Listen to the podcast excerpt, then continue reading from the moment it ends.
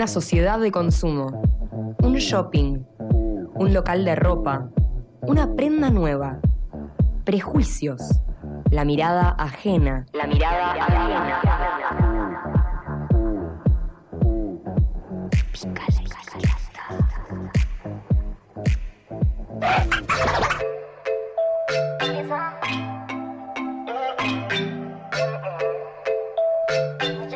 Y en medio del auge, eh, bueno, por el mundial del eh, mundial femenino de fútbol que se está dando en Francia, donde las chicas eh, lamentablemente perdieron con Inglaterra, pero todavía tienen posibilidades de pasar a la segunda ronda. estuvimos hablando un montón en la semana sobre el fútbol femenino y decidimos ponernos en contacto con Mónica Santino. Ella fue jugadora de fútbol en Albois hasta 1999, estudió educación física y periodismo deportivo y fue directora técnica del club La Nuestra de la Villa 31. Buenas noches, Mónica, ¿cómo estás? ¿Qué tal? ¿Cómo estás? Buenas noches. Bien, em, Charlie, mi nombre. Estuvimos hablando, bueno, del Club La Nuestra. ¿Cuáles son las actividades? Eh, ¿cuál es el, ¿Cómo es la idea del proyecto? Eh, bueno, nosotras eh, estamos desde el año 2007 conformando este proyecto en la Villa 31, en, Retiro, con una mm, oferta de deporte o de fútbol para mujeres en el barrio, desde niñas desde 6 años en adelante ya bueno, con 12 años de, trabajo sostenido, donde no solamente entrenamos fútbol, sino que lo miramos desde una perspectiva feminista de género y lo entendemos como una herramienta de empoderamiento importante para las chicas, ¿no? Aparte de disfrutar un juego que culturalmente nos, nos fue negado, eh, a partir de la conquista de la cancha, que la cancha de las pibas la usaban menos y muchísimas cosas que nos fueron pasando en estos 12 años, eh, entendemos que tener una, una práctica asegurada, un ejercicio de derecho al juego en el contexto del barrio es para las mujeres muy muy importantes, ¿no? Son un grupo de pibas que se hicieron visibles, ocupando un territorio tan importante como son las canchas de fútbol en, los barrios, eh, entrenando, jugando, disfrutando y entendiendo que tienen cuerpos eh, posibles de, de, jugar un deporte que siempre nos dijeron que no podíamos o, o que lo hacíamos mal este, por ser mujeres. Entonces, eh, bueno, todo lo que significa eso es, eh, es lo que la nuestra es eh, y muy muy contentas, pues somos un, colectivo de mujeres muy poderoso entre entrenadoras, trabajadoras sociales, educadoras populares y las pibas, ¿no? Porque no, no, no hacemos caridad, sino que estamos poniendo un, un derecho movimiento y es lo que consideramos tan, tan importante en tantos años de trabajo. Mencionaste que las chicas no utilizaban mucho la cancha del barrio. Me imagino que eso fue todo terreno para conquistar. Eh, ¿Cómo, cómo fue ese proceso? Sí, eh, fue, mm, bueno, fue lo primero que, notamos cuando llegamos al barrio, que los eh, ratos para jugar de las chicas eran muy escasos y si lo hacían era con los varones jugando por arriba de ellas. Entonces fue con mucha mucha convicción, no parándonos en un horario de entrenamiento que determinamos. Sosteniéndolo, quedándonos, así lloviera, saliera el sol, hiciera frío.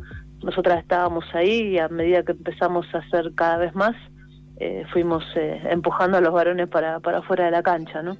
Eh, hoy tenemos esos dos días de entrenamiento, es el mismo horario que establecimos allá por el 2007 y que se respeta, digamos, cuando las pibas entran a jugar, los, los varones se van, con todo lo que eso, todo lo que eso implica, ¿no? En el imaginario y en el barrio y demás. Así que fue convicción, una lucha algunas veces cuerpo a cuerpo eh, y, la permanencia, ¿no? la convicción de que ese derecho que estás ejerciendo te pertenece y lo, tenés que hacer. Eh, fue un proceso así, el primer año un poco largo hasta que eh, realmente logramos asentarnos y hoy ser un poco más de 100 chicas entrenando desde los 6 años en adelante, como decía antes. Bien, eh, ¿cómo se trabaja en este sentido para que no reproducir la idea de superioridad física del hombre eh, en el deporte, en el fútbol?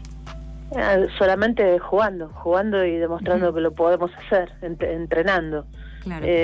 cuando vos tenés posibilidad de jugar cuando sos muy chiquita, porque por lo general las mujeres, eso está pasando creo que cada vez menos porque tenemos un cambio cultural a partir del trabajo y, el activismo y la lucha de muchas compañeras, pero cuando tenés posibilidad de entrar en contacto con una pelota cuando sos piba eh, y no aceptás como el juguete que la piba tiene que usar, la escoba o la cocinita o no la, idea de la tarea doméstica y nada más, eh, y, y, usas tus piernas y bueno, y haces muchísimas cosas que muchas de nosotras crecimos con la idea de que no las podíamos hacer, que quedaba mal, que te podías lastimar, bueno, muchas cosas que incluso también atraviesan a la educación física, no en sí, a la, formación de los, los y las profesores.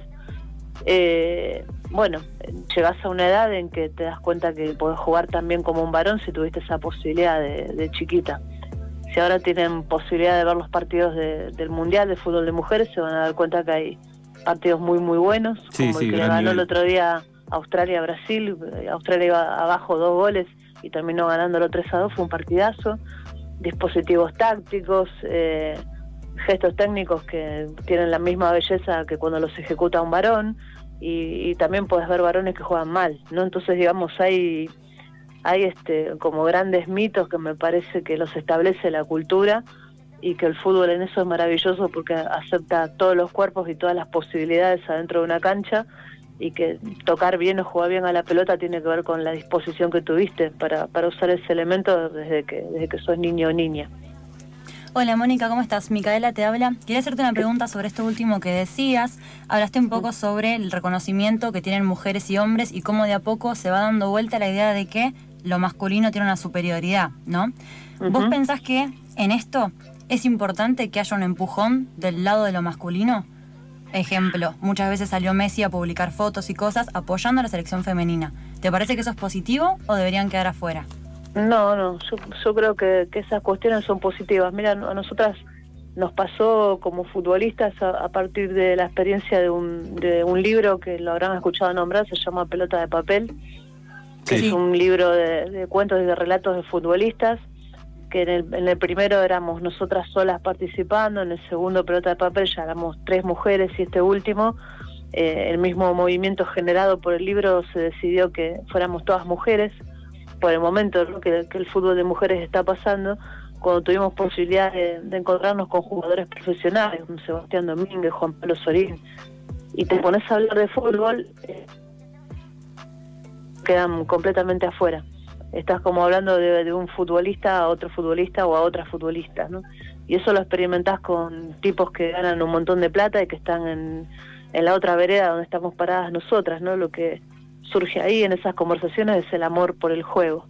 Y, lo veo muy positivo porque eso genera, genera cambios, ¿no? Que, por ejemplo, la selección de varones haya almorzado con la de mujeres antes de que las chicas viajaran para Francia. Eh, que Messi haya sido el último en irse y aceptar absolutamente todas las fotos y videos para la familia de las jugadoras.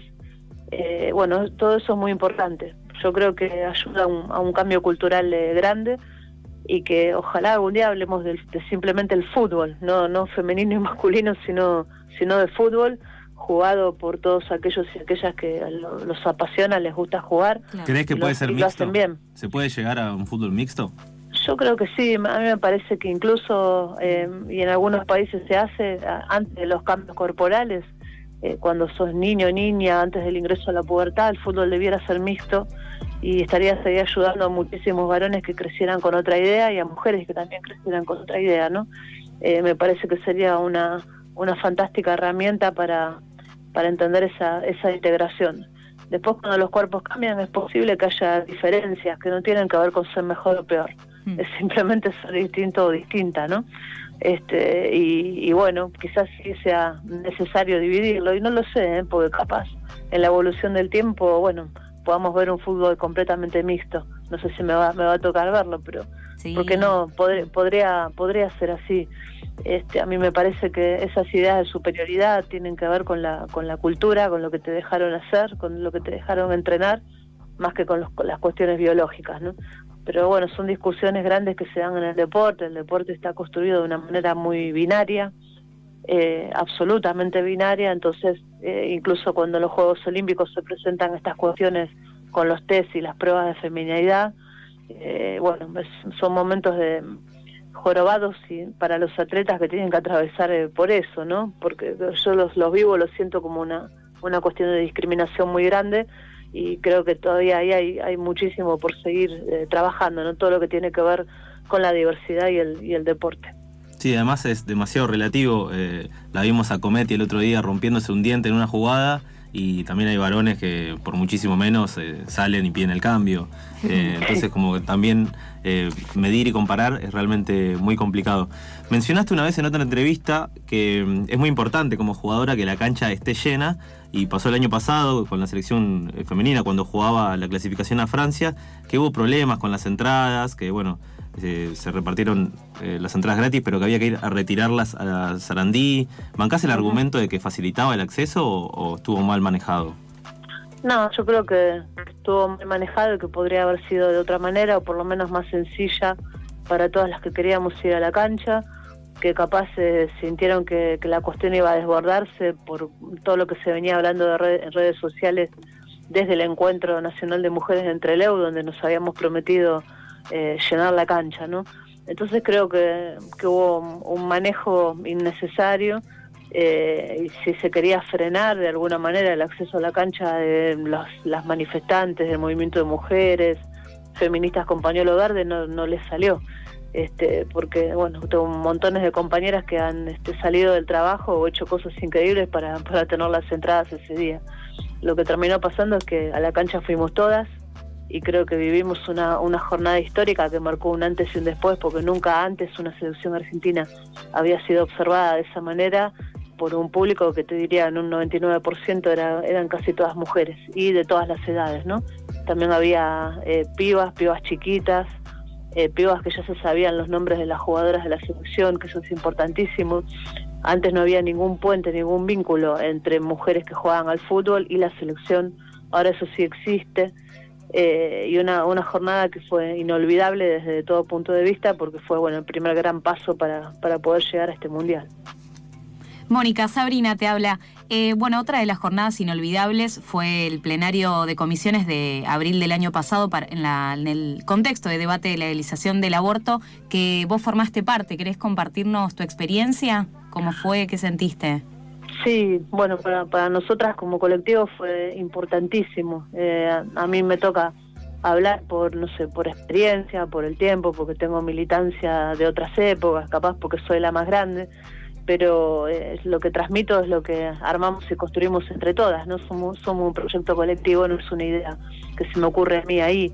Y lo que fui a expresar fue lo que nos pasa a nosotras en el barrio y cómo nos conectamos con el deseo y cómo planteamos... Eh, la cuestión de nuestros cuerpos, ¿no? Como nuestros cuerpos son territorios de disputa y que muchas veces la maternidad es la gran pata, ¿no? Eh, que pesa sobre las cabezas de las mujeres en los barrios. Es como que la única manera de ser mujer es ser madre. Y como el deporte del fútbol nos hace correr un poco de ese eje y pensar capaz en otro deseo, en otra planificación con respecto a la maternidad y no postergarnos como personas. ¿no? Claro. Y fuimos convocadas un poco para contrarrestar a, una, a una mujer que eh, se decía que vivía en el barrio, no, no tenemos certeza de eso, pero que una semana o diez días antes de que fuéramos nosotras, eh, bajó un discurso muy feo, ¿no? Muy, muy terrible, muy misógino, eh, muy de castigo para la libertad de las mujeres que hacen con su cuerpo lo que quieren, ¿no? Este, de todas maneras, eh, en el barrio es un tema espinoso, em, es difícil, porque insisto con esto de que la maternidad es lo que pesa y que la manera de recibirse de mujer, por decirlo de alguna forma, es ser madre, ¿no? Entonces, a la mayoría de las pibas les cuesta correrse de eso, y esto es tan cierto como que las primeras en pagar las consecuencias de las malas prácticas de aborto son las mujeres que viven en los barrios.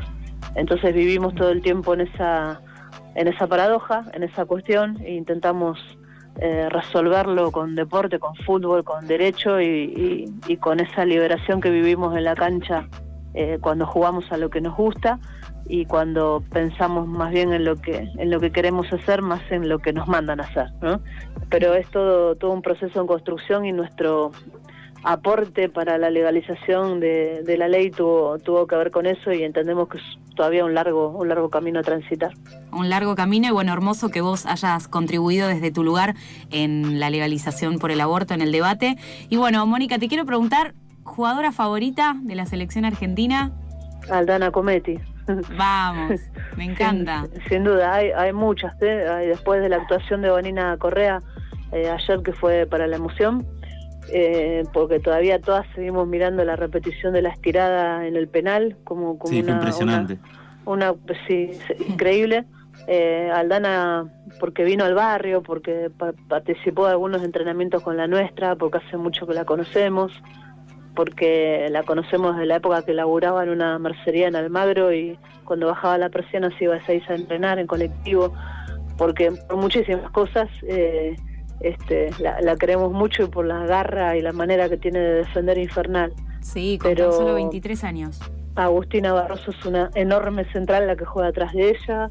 Eh, Estefanía Banini una habilidad, una creatividad impresionante. Flor Bon Segundo lo mismo, que es una volante de creación y ahora por el planteo táctico sacrifica eh, esa vocación que tiene de ataque para comprometerse con la defensa. Bueno, creo que si vas una por una, eh, todas tienen algo para destacar y estamos muy muy orgullosas de- del equipo entero. Muy orgullosas y bueno, no hay que compararlas con Messi entonces. No, no hay que, no, no. Para no, nada. no, porque para nada, no, no. Eh, Estefanía lo dijo y nosotras lo compartimos, pues lo habíamos dicho también. Eh, no, no es la Messi, ella es Estefanía Banini. Tal cual. Tiene nombre y apellido y las mujeres necesitamos ser visibilizadas en, en un terreno como lo es el fútbol. Sí, bueno, y nos encanta también visibilizar tus palabras, Mónica. La verdad, nos encantó conversar con vos, es muy enriquecedor lo que decís. Así que bueno, te, te saludamos desde acá, desde la tribu, y esperemos algún día poder invitarte acá al estudio para que vengas. Como no, como no, encantada. Siempre que sea para hablar de fútbol, ahí, ahí me tienen. Muchísimas Ah, me gracias por este rato. Bueno, Gracias. Mónica, buen fin de. Muchas gracias. Igualmente, un abrazo grande. Chao, Gracias. chao. Mónica Santino habló con Pica la Etiqueta. Un shopping. Un local de ropa. Una prenda nueva. Una sociedad de consumo. Una sociedad de consumo. Prejuicios. La mirada ajena.